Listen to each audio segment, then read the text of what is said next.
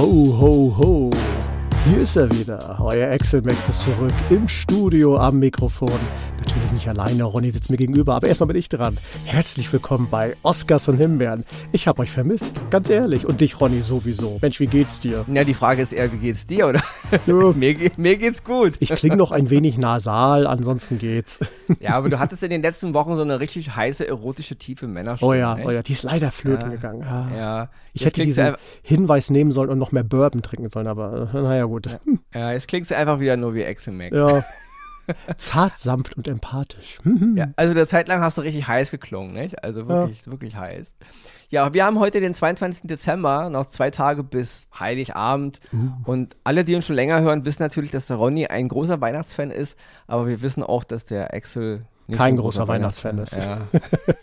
Ein großer Freund vom Grinch sozusagen. Ja, ja, nicht so ganz. Also ich gönne es jedem, der, ne, wer Weihnachten feiert und äh, macht und tut. Ich äh, gehe auch gerne, wenn man so eingeladen wird, in vor Weihnachten triefenden Wohnungen und Häusern, habe ich alles kein Problem mit. Ich selber muss es für mich einfach nur nicht haben. Das ist so. Ja, das, ja. ich verstehe das natürlich. Ähm, diese ganze Kommerzialisierung geht mir sowieso auf den Nerv, aber das ging ja schon irgendwie in den 50ern los. Also ja. daher, ja.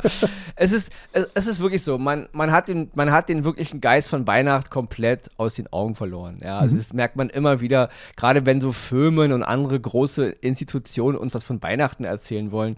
All das hat nichts mit Weihnachten zu nee, tun. Ja. Das ist so ein Klischee und, mittlerweile geworden. Absolut. Und man kann nur hoffen, dass die Menschen dann wirklich zu Hause aber viele, mit so spreche, haben immer nur Stress. Viele sind froh, wenn die Feiertage endlich vorbei sind mhm. und ich weiß nicht, also ich denke, die meisten von uns haben total vergessen, was eigentlich Weihnachten bedeutet und worum es bei Weihnachten eigentlich geht. Das kann gut sein. Und ich ja. glaube, wenn wir das mal wieder finden, dann würden wahrscheinlich auch Leute wie du wieder Weihnachten besser finden. Das mag hm. sein. Ja? Herausforderung Weil, angenommen. An, der, an, der, an, an, der, an den Grundgedanken kann es ja nicht liegen, dass du Weihnachten ablehnst. Also nein, nein, nein, wie gesagt, also dieses, ich habe ja auch mit diesem ganzen familiären oder so, ich verstehe das alles voll und ganz ja. und, und wer das auch wirklich genießen kann und nicht da irgendwie in äh, ja, apokalyptischen äh, Sphären schwebt, der wird auch mit Sicherheit großen Spaß daran haben. Aber äh, bei mir ist das schon seit vielen Jahren so. Ich liebe die freien Tage. Also ich habe das, also dieses mm. wirklich einfach mal sich äh, hinsetzen. Auch die Filme, ich gucke die Filme alle gerne, weil die vermitteln so eine friedliche und entspannte Atmosphäre. Das mag ich alles total. Nur ich muss dieses ganze Klimbim drumherum für mich nicht haben. Aber ja. Nee, schon tausendmal drüber gesprochen. Vollkommen. Vor einem Jahr hatten wir jetzt zu der Weihnachtsfolge beschlossen, dass wir ja. aufgrund der, der festlichen Stimmung keine Himbeeren verteilen, mhm. was wir auch gemacht haben. Dieses Jahr und in dieser Folge geht es leider no nicht, way. weil wir haben in dem Jahr so viel Blödsinn gucken müssen und auch die letzte Woche wieder sind wir überschüttet worden mit so viel schlechten Produktionen, dass wir dieses Jahr trotz der besinnlichen Zeit zwei Himbeeren sogar mhm. präsentieren diese Woche. Wir werden versuchen, die so mit so viel Liebe und so viel Besinnlichkeit zu präsentieren, wie es nur geht. Uh. und abgesehen davon haben wir aber auch zwei Oscars im Gepäck. Und da ich ja letzte Woche und vorletzte Woche hier alleine gequatscht habe die ganze Zeit, wird der Excel diesmal anfangen mit dem ersten Oscar. Und wollen wir diese Woche wieder einen Jingle reinmachen? Oder ja, ich wollen wir sagen, ich glaube, die Leute haben nicht nur mich vermisst, sondern auch den Jingle, vielleicht sogar mehr den Jingle als mich, aber okay.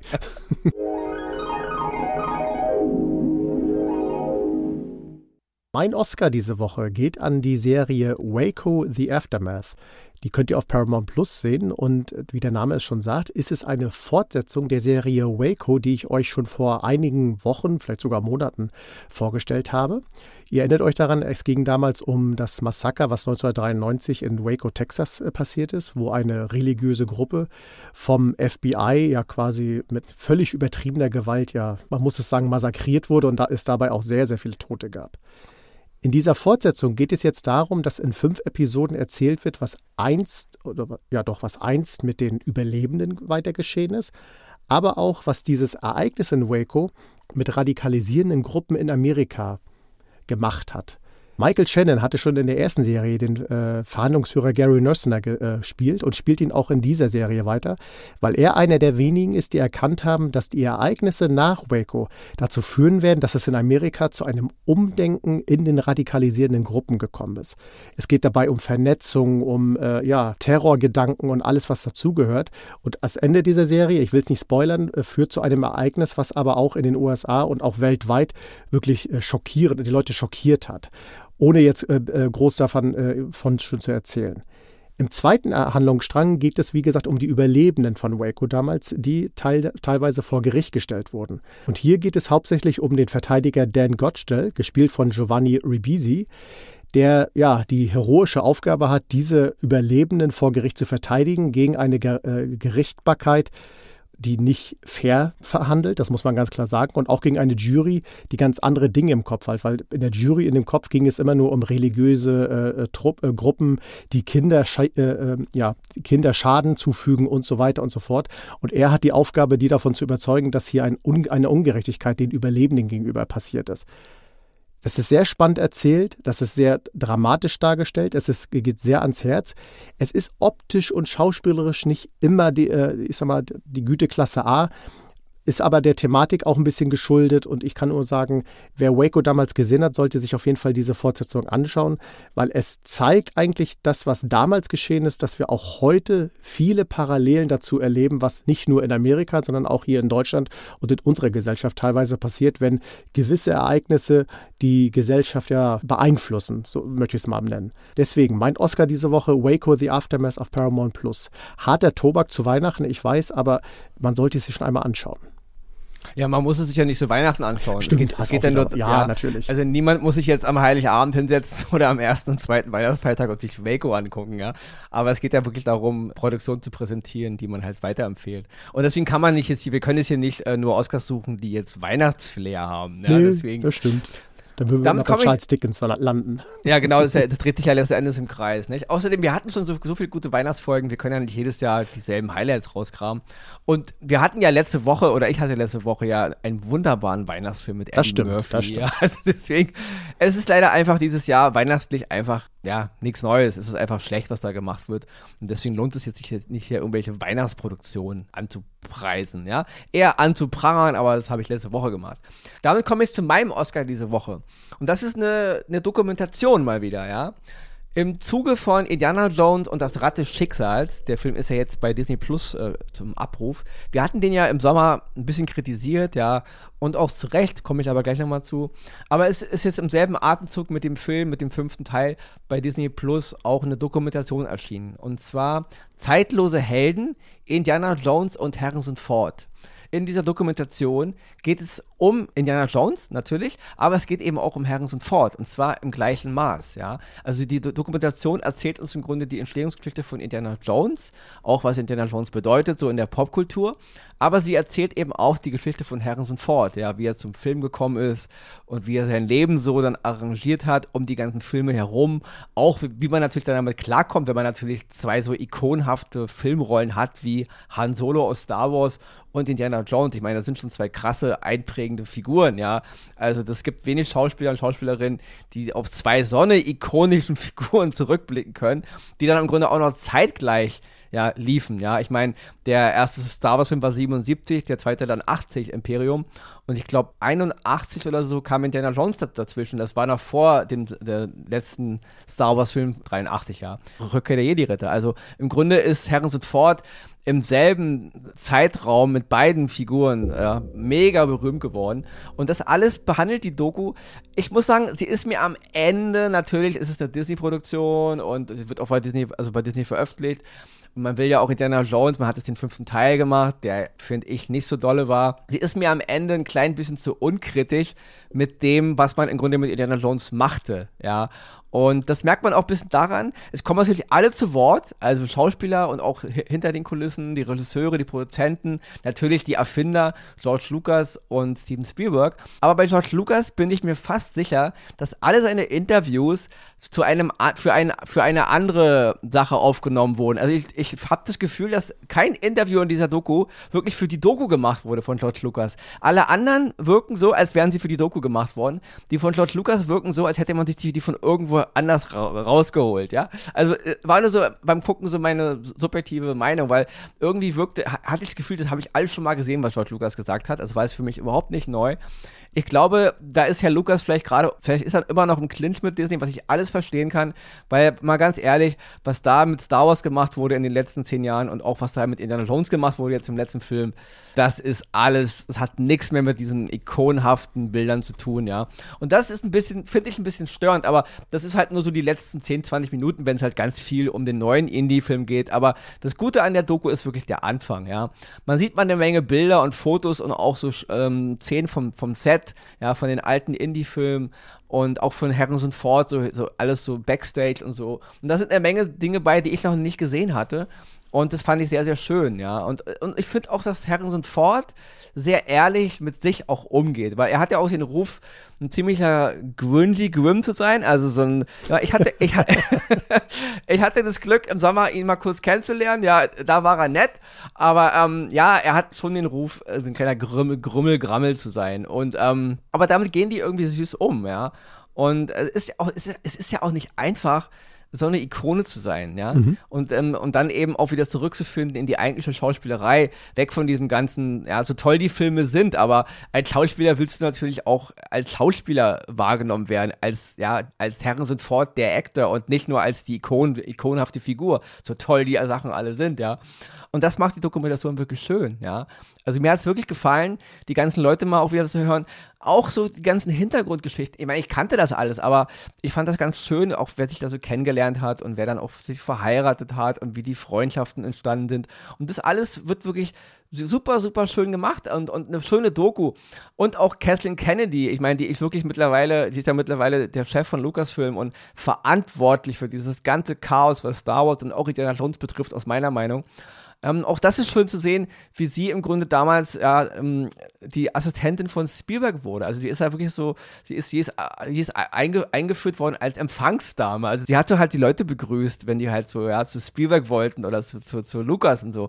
Und dann ist sie halt aufgestiegen zu der, ja, zu der Chefin von Lucasfilm. Das, ich will damit nur sagen, sie, ich, ich bin nicht mit vielen einverstanden, was die Frau heute macht. Und ich finde, sie ist maßgeblich am Fall von Star Wars und auch in Jonah Jones, finde ich, beteiligt. Aber sie hat natürlich auch einen ziemlich krassen Ritt hinter sich, ja.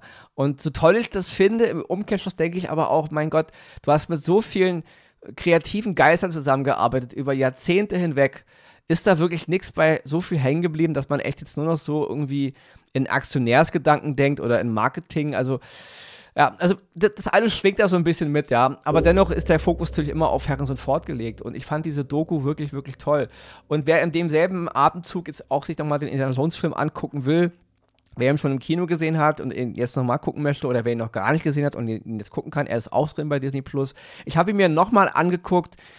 Und er hat mir beim zweiten Mal leider auch nicht besser gefallen. Und ich finde immer noch, Grüße an Thomas Kretschmann, wir haben uns unterhalten über die CGI, aber man sieht, dass es CGI ist. Und da kann Herr Kretschmann tausendmal sagen, man sieht es nicht. Doch, man sieht es, ja. Ich kann daher drüber hinwegsehen, wenn es mir egal ist, aber es sieht künstlich aus. Es ist einfach noch nicht so weit. Ja, und da kann ich mich immer nur wiederholen, ja. Ich habe in meinem Leben schon Deepfake-Pornos gesehen, die besser aussahen. Ich kann das immer nur wiederholen. Das sind keine Leute, die irgendwie jetzt mit ILM arbeiten. Ich bin schockiert darüber, dass irgendwelche im Darknet oder Hinterhofleute, die in der Freizeit illegale Dinge machen wie Deepfake-Pornos mit berühmten Menschen, die da gar nicht sind, und die sehen besser aus und echter aus als Herr Ford in Indiana Jones 5. Ist immer noch meine Meinung. Man sieht es in jeder Szene, dass dieses Gesicht künstlich ist. Ja. Da kann der Kretschmann sich drüber aufregen, wie er möchte, ja. Das ist äh, einfach künstlich. Punkt. Ja. Das stört, weil der Film fängt mit einer halb, halbstündigen Sequenz an, die einfach in der Vergangenheit handelt. Und danach ist es ein Abgesang auf die Figur von Indiana Jones, ja. Das ist nochmal kurz nur zu dem Film. Kriegt von mir immer noch äh, eine Himbeere. Kann man leider nicht drehen und wenden, wie man möchte. Das ist einfach, man kann es sich nicht schön gucken. Ist meine Meinung, ja. Dennoch die Dokumentation Zeitlose Helden, Indiana Jones und Harrison Ford, unbedingt mal reingucken. Ist ein schönes, ja, eine schöne Reise zurück in die alte Kinotage. Auch Spielberg, Lucas und Harrison Ford nochmal zu sehen in ihrer Blüte, ja. In einer Zeit, in der wirklich Regisseure einfach machten, was sie wollten wo sie auch, Indiana Jones war genauso ein Experiment. Keiner konnte wissen, ob das funktioniert, ja. Dasselbe gilt für Star Wars. Nicht wie heute, wo alles immer komplett mit Rechenschiebern abgesegnet wird und die Aktionäre da noch ein Go oder No-Go geben, wenn irgendein Regisseur oder eine Regisseurin eine Idee hat, ja. Ausnahmen bestätigen die Regel. Ich will damit nur sagen, das ist ein ziemlich krasses, ja, ein ziemlich krasses rechnerisches System geworden. Und das war mal wieder schön in dieser Doku, diese alte Zeit zu sehen. Und deswegen Oscar für diese Doku auf Disney Plus.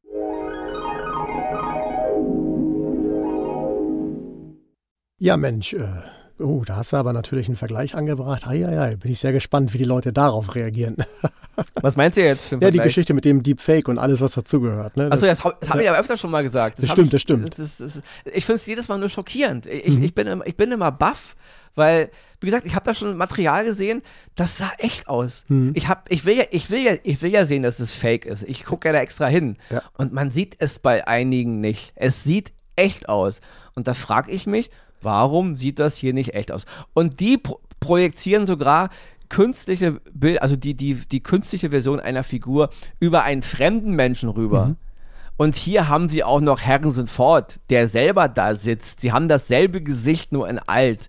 Da frage ich mich, warum sieht das dann so künstlich aus?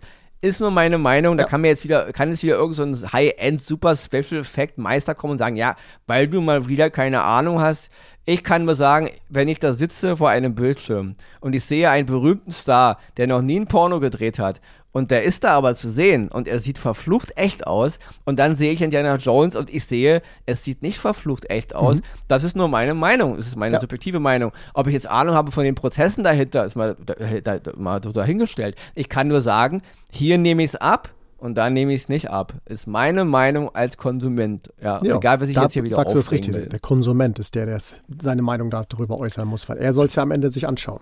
Harrison Ford bezeichnet äh, die Zuschauer oder als Kunden. Mhm. Also er ist uh. halt, er ist dann mal, ja, was meint er positiv? Ja, er möchte, die, die Kunden kriegen was. Und da möchte er auch als, als jemand, der, der, der eine Arbeit macht, auch was abliefern. Mhm. Ja, also es, es ist für ihn nicht so ein Zuschauer, der einfach nur ins Kino geht und da einfach so egal was er bekommt. Also er, er, er, hat eine Verantwortung gegenüber seinen Kunden, ja, denen er was geben will für, für das Geld, was sie ihm geben. Ja. Aber da muss ich sagen, Herr Ford hat, hat das Produkt Indiana Jones 5 leider mich als Kunden Kann nicht ja nicht immer alles klappen. ja, ja. Gut, aber ich, ich will damit nur sagen, sie feiern sich halt ziemlich dolle. Sie mhm. feiern sich ja als wir sind Perfektionisten, wir machen uns um alles totale Gedanken, alles hat einen großen Grund. Das sieht man in der Doku auch, ja. Auch der Regisseur des neuen Indie-Films, James Mangold, sie feiern sich selber für ihre, für ihre, für, ihres, für ihr Gespür und für ihre, dass sie auf jedes Detail achten. Und dann denke ich mir aber, ja, Leute, wofür eigentlich? Also, mhm dann habt ihr mal das Detail übersehen. Ist nur meine bescheidene Meinung. Aber, Aber gut, bitte. Die Frage und sich selber feiern, die nehme ich mal direkt mit, äh, nämlich in meine erste Himbeere oder meine Himbeere für heute. Denn es geht um ja, den zehnten Teil der Fast and the Furious Reihe. Fast and the Furious 10 oder im Originaltitel Fast X. Wie der Titel es schon sagt, es ist ein amerikanischer Actionfilm. Ja, und das ist Action, die wir schon überall und zigtausendmal gesehen haben wir haben es ja gesagt, wir wollen es liebevoll heute machen. Es ist ja bald Weihnachten.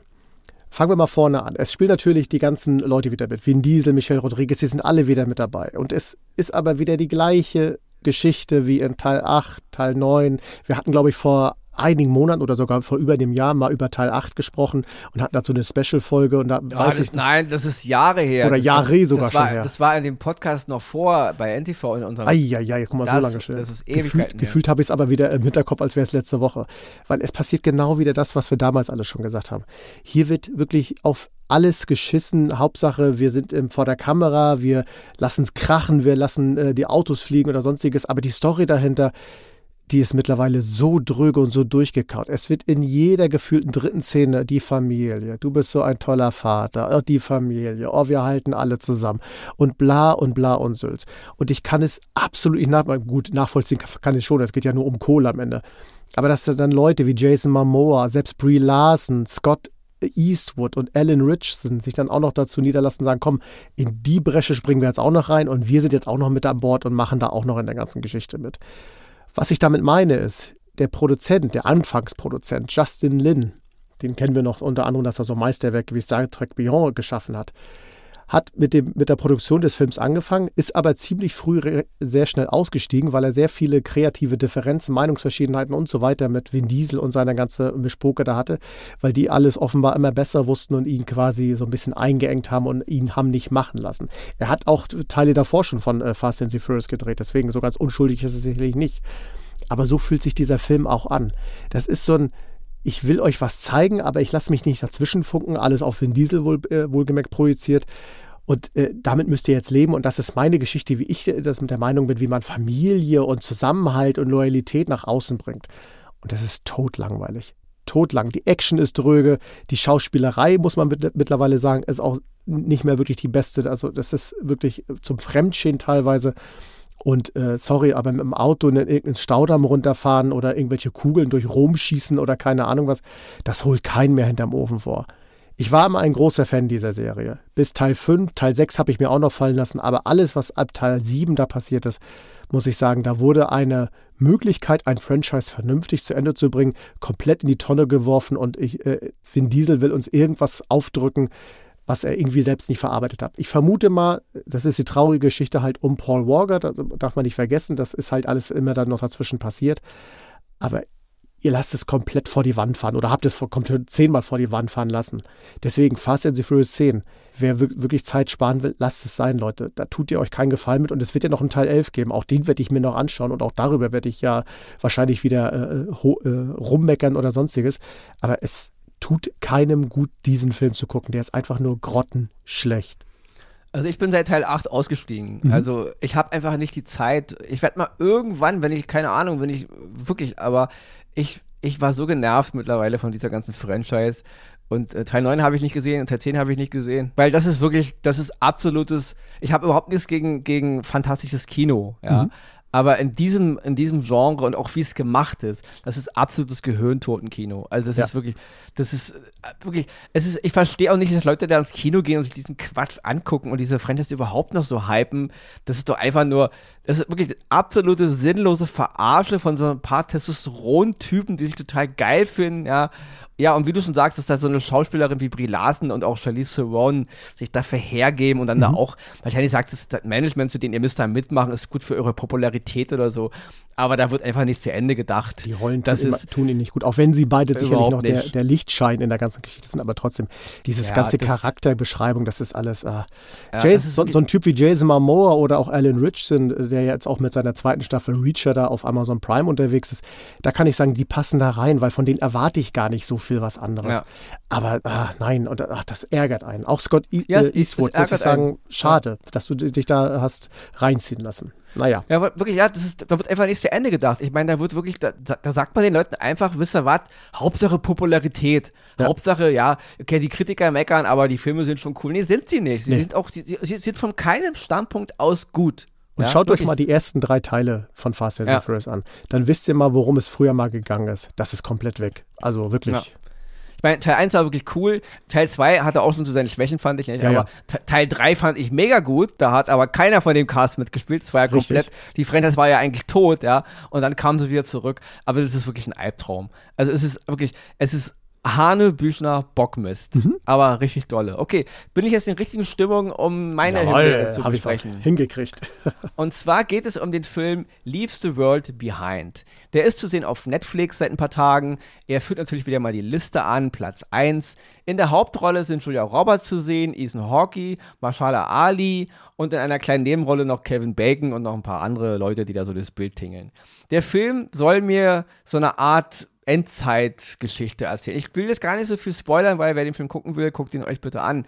Es geht um eine Familie, die äh, Mutter, Schrägstrich Ehefrau, Julia Roberts, beschließt eines Morgens so auf, auf die Schnelle, wir fahren mal jetzt irgendwo nach New Jersey, wir mieten uns da irgendwie ein Haus, ein Ferienhaus, Airbnb und verbringen da mal so eine Art spontane Urlaub. Okay, dann fahren die halt dahin und als sie dann dahin fahren, fängt nach und nach an, Dinge zu passieren, dass irgendwie die Welt untergeht. Ja, also große, große Probleme.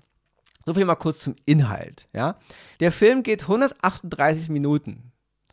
Und der Regisseur und Drehbuchautor Sam Esmail, den ich eigentlich ganz cool finde, weil er damals die Serie Mr. Robot gemacht hat, die von 2015 bis 2019 lief, hat so einen behäbigen, langsamen Stil. Die Charaktere laufen langsam, sie reden langsam, sie, sie, sie schnallen überhaupt nichts so richtig ab. Und du als Zuschauer denkst so, okay, so nach 20, 30 Minuten, ja, okay, ist halt sein Stil.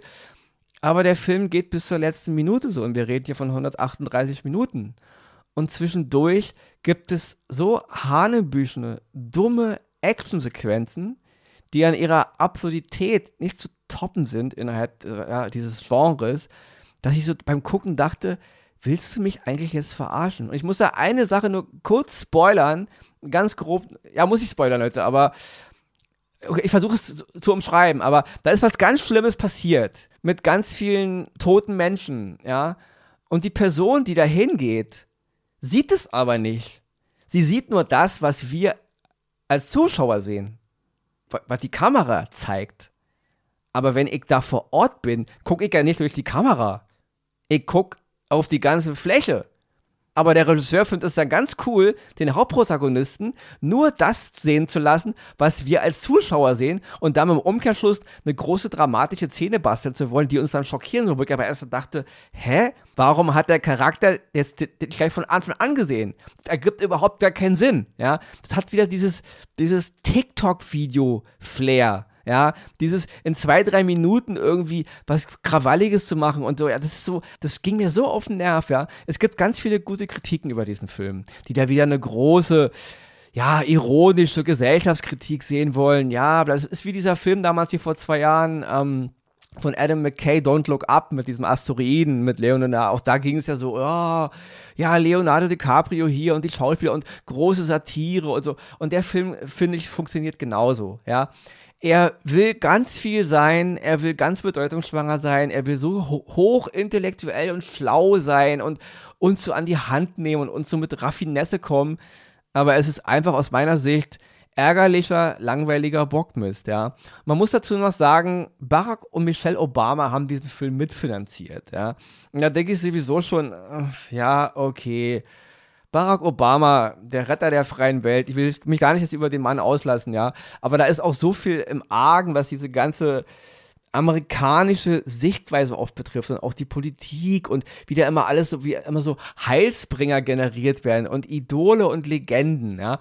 Und dieser Film kommt auch so daher, er will mir so eine Art Geschichte erzählen. Er will so, mir so eine überbordernde Bedrohung erzählen und will mir auch so von hinten dann auch die, die Menschen und die Menschen sind ja alle so böse und, und so schlecht und, hm.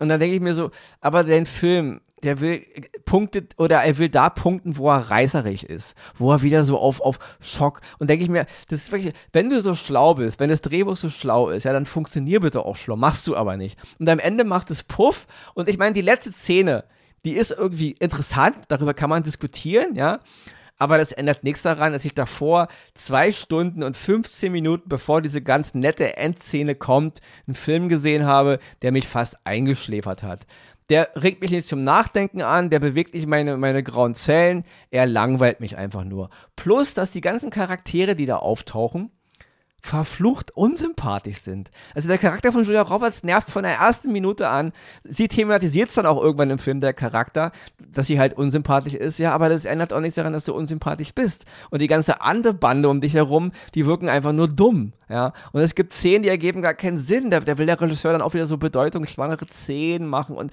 alles soll so eine Kritik an der Gesellschaft sein. Und ich denke nur, schnarch, ja. Also wirklich, da gibt es von, von der Serie Black Mirror, da fallen mir auf Anhieb 20 Folgen ein, die sind alle kritischer als dein Film und die funktionieren auch besser, ja. Also es ist eine interessante Grundidee, es ist eine interessante Herangehensweise, es ist eine ganz gute Endsequenz, wobei ich ehrlich sagen musste, ab der Hälfte des Films war mir klar, dass es wahrscheinlich auf diese Szene hinausläuft, ja. Aber ich denke mir so beim Gucken, was ein überflüssiger Quatsch, ja. Und ich kann wirklich nur jedem raten, das ist kein Film, den man jetzt Weihnachten gucken muss. Ist ja diese Netflix denkt dann so, oh, da sind die Leute alle zu Hause und wir haben schon ja Roberts und so. Nee, also das sind so Filme, die ich einfach nur ärgerlich finde, weil sie mir eben, so gesehen ist ein Film wie Fast and the Furious 10 eigentlich noch besser, weil der will mir nicht die Welt erklären, der will einfach nur sinnlose, stumpfe Unterhaltung machen, die zwar auch dumm ist, aber Filme wie dieser Film hier, Leave the World Behind, der, der will mir auch noch so, der will mir auch noch so oberlehrerhaft was über die Gesellschaft erklären und mir halt so, mir so, will mir die Augen öffnen, ja, und ist einfach nur blöd. Ja, und ich, ich verstehe die ganzen guten Kritiken nicht. Das sind immer diese Filme, wo die Leute einfach, wir müssen das jetzt gut besprechen, ansonsten wirft man uns vor, ähm, wir haben irgendwas nicht verstanden. Ja, nee, ähm, da, ist, da ist so viel Tiefgang drin und so. Nee, ist es nicht. Es ist gut gewollt, es ist gut gemeint, aber es ist in der Umsetzung langweiliger, schnöder Mist der hinten und vorne nicht funktioniert. Und wie gesagt, und die zwei, drei interessanten Actionsequenzen in dem Film, die sind alle alle Hanebüchen blöd. Ja, also das ergibt überhaupt gar keinen Sinn, was, was, was da passiert. Das soll einfach nur so einen Action-Moment generieren, wo der Zuschauer dann sagt, der TikTok-User kurz hochblickt und sagt, oh krass, ist ja genauso verrückt wie gerade mein TikTok-Video. So, aber auf einer anderen Ebene funktioniert es nicht, ja. Hat mich maßlos geärgert, weil der Regisseur und Drehbuchautor ist eigentlich ein Typ, von dem ich weitaus mehr erwarte. Und deswegen, nee, Leave the World Behind auf Netflix kriegt von mir eine Himbeere. Axel, du hast ihn auch gesehen. Du kannst auch noch mal kurz was dazu sagen. Ja, wenn wir sie beide nebeneinander stellen, unsere Himbeeren tatsächlich, and Furious 10 und diesen Film, fand ich Fast and the Furious 10 tatsächlich besser. Das muss ich wirklich sagen. Ja, mir, ich. mir wurde der Film von einer lieben Freundin, von der Annie empfohlen, die gesagt hat, schau dir den bitte unbedingt mal an. Ich habe so viele Fragezeichen. Und äh, als ich den dann gesehen habe und mich kurz mit ihr gesprochen habe, äh, wusste ich auch, warum sie Fragezeichen hatten, weil sie hat gesagt, ich habe diesen ganzen Bullshit nicht verstanden. Und ich hatte auch nur ein Ausrufezeichen am Ende. Was ein Quatschfilm. Also der hat mich null unterhalten, der hat mich nur genervt, dieses klischeehafte Aufdrücken von irgendwelchen aktuellen Themen, die gerade wichtig sind, funktioniert überhaupt nicht. Und auch dieses, dieser Umgang, wir haben ja schon so viele Weltuntergangsszenarienfilme gesehen. Und da versucht man ja quasi im Grunde, ohne es vielleicht zu wissen, zwei unterschiedliche Szenarien irgendwie zu kreuzen oder sonstiges, was auch komplett überhaupt nicht funktioniert und einfach nur Müll ist. Also der ganze Film ist Zeitverschwendung hoch 10. Mehr Zeitverschwendung tatsächlich als Fast and Furious 10. Ja, weil, weil er hat auch, er, er, hat einen Spannungsbogen. Er will permanent eine Bedrohung aufbauen und am Ende macht es nur Puff. Ja. Also, oh, und, das, und das soll aber der Clou des Films sein. Das soll dann alles so clever sein. Ist es aber nicht. Es ist hanebüchend langweilig. Ja, und diese, ja, und ach so, eine, eine Wort noch, dann bin ich fertig. Zu der Kamera. Ja, ja die, Ka ja die Kamera will die ganze Zeit ganz krass anspruchsvoll sein. Ja? Ich weiß, der Regisseur hat da ein bisschen Spin für, man hat es schon bei Mr. Robot gesehen. Die, die, die Köpfe der, der, der Darsteller sind oft gar nicht richtig im Bild. Alles ist immer so ein bisschen verschoben. Es wirkt immer so, als hätte der Kameramann gerade Pause und der, der Assistent hat irgendwie am Kabel gezogen und die Kamera ist ein Stück hochgerutscht. Ja? Das soll immer alles cool sein, ich weiß, ja. Und dann gibt es aber so auch so, so Winkel, die Kamera ist schräg, die Kamera macht Drehung. Das ist alles ganz nett ja, aber es ist einfach auch zu viel. Mhm. Und es ist anstrengend zu gucken auf Dauer. Aber das ist genau der Punkt. Der Film will auf jeder jeglicher Ebene mega ästhetisch sein, mega anspruchsvoll und ganz, ganz schlau. Sowohl von dem ausgefeilten äh, Drehbuch, von den Dialogen, von der Kamera. Aber es ist so überbordernd konstruiert clever, dass es einfach nur wieder dumm wirkt. Ist nur meine Meinung. Hat mich maßlos genervt. Ja. Und nur ein Wort noch, ich spoiler nicht, aber ich sag nur Tesla die Tesla-Szene ist absolut dämlich und ich sage noch Flugzeug. Ja, ist auch eine sehr dämliche Szene. Ist nur meine Meinung, ja. Mhm. Kann, man mich, kann man mich ja gerne anschreiben, so, das war doch ganz cool. Weil ich kann dir jetzt schon sagen, es wird aufgrund auch meines Teasers, den ich für NTV geschrieben habe, wieder eine Menge E-Mails geben, die mich wieder anfeinden werden. Du hast den Film nur wieder nicht verstanden. Das sind wieder Leute, die den Podcast nicht hören, die einfach Ach, nur bei NTV kurz lesen. Verstanden. Ja, ja ist ja immer so. so. Wir haben keine Ahnung. Also man muss es auch mal so, ja, das wird wieder kommen, das weiß ich. Das ist immer so, wenn ich irgendwas hart kritisiere, dann kommen immer diese Leute, die mir die Welt erklären wollen, weil ich, der Ronny, ja gar keine Ahnung habe, dass man eventuell auch eine eigene Meinung haben darf in diesem Land. Das ist, scheint ihnen immer nicht so richtig klar mhm. zu sein. Also man teilt entweder ihre Meinung oder gar keine, so wie es halt ein Cis macht, ja. Entweder du oder ich oder die Welt geht unter. Gut, bin ich darauf vorbereitet. Ich denke nur, dieser Film ist Hanebüchner Blödsinn und jeder, der da große Kunst drin sehen will, kann es gerne machen. Von meiner Sicht aus ist es ist Leave the World Behind ein absoluter Schlag ins Wasser und absolut hohl. So, Apropos Hohl, wir möchten euch noch auf etwas hinweisen, was euch nächste Woche nämlich an dieser Stelle erwartet. Und zwar auf Netflix, ich glaube, heute beginnt ne? Mhm. ein neuer Film, The Rebel Moon. Vielleicht möchtest du noch kurz. Einfach, einfach nur Rebel nur Moon. Nur Rebel ja? Moon. Genau, Rebel Moon, der neue Film von Zack Snyder, startet heute. Und da können wir schon anteasern, nächste Woche wird das unser Film werden hier. Ich tendiere mega zur Himbeere. Ich bin ein großer Fan von Zack Snyder, zumindest was er früher so gemacht hat. Rebel Moon sollte, glaube ich, ursprünglich mal ein Star Wars-Film werden aber Disney wollte den irgendwie nicht. Und dann hat sich halt Zack Snyder gesagt, dann mache ich halt mein eigenes Star Wars und jetzt ist es eben bei Netflix und die wollen ja jetzt eine riesen Geschichte draus machen, Trilogie, Franchise, ja. Also ich denke, der Film wird ein Schlag ins Wasser, genauso wie hier Leave the World Behind, wieder mal Netflix. Aber ich lasse mich einfach eines Besseren mhm. belehren. Ich bin, wie gesagt, ein mega Zack Snyder-Fan, nur die ganzen letzten Filme fand ich alle echt grottig. Ja, das wird nächste Woche unser Film hier werden.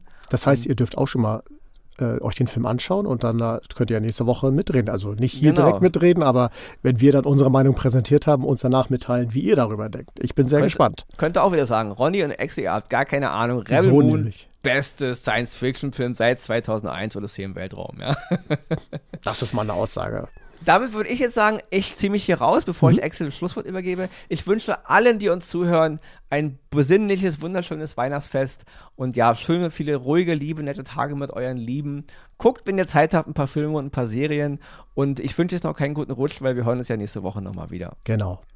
Das gleiche möchte ich euch auch auf den Weg geben. Habt schöne Feiertage, genießt sie, egal wie ihr es macht, mit Familie, alleine, mit Freunden und so weiter. Ho, ho, ho, o du Fröhliche, lasst uns froh und munter sein, alles, was dazu gehört. Bleibt uns treu, bleibt natürlich gesund und wir hören uns nächste Woche hier wieder bei Oscars und Himbeeren. Ho, ho, ho.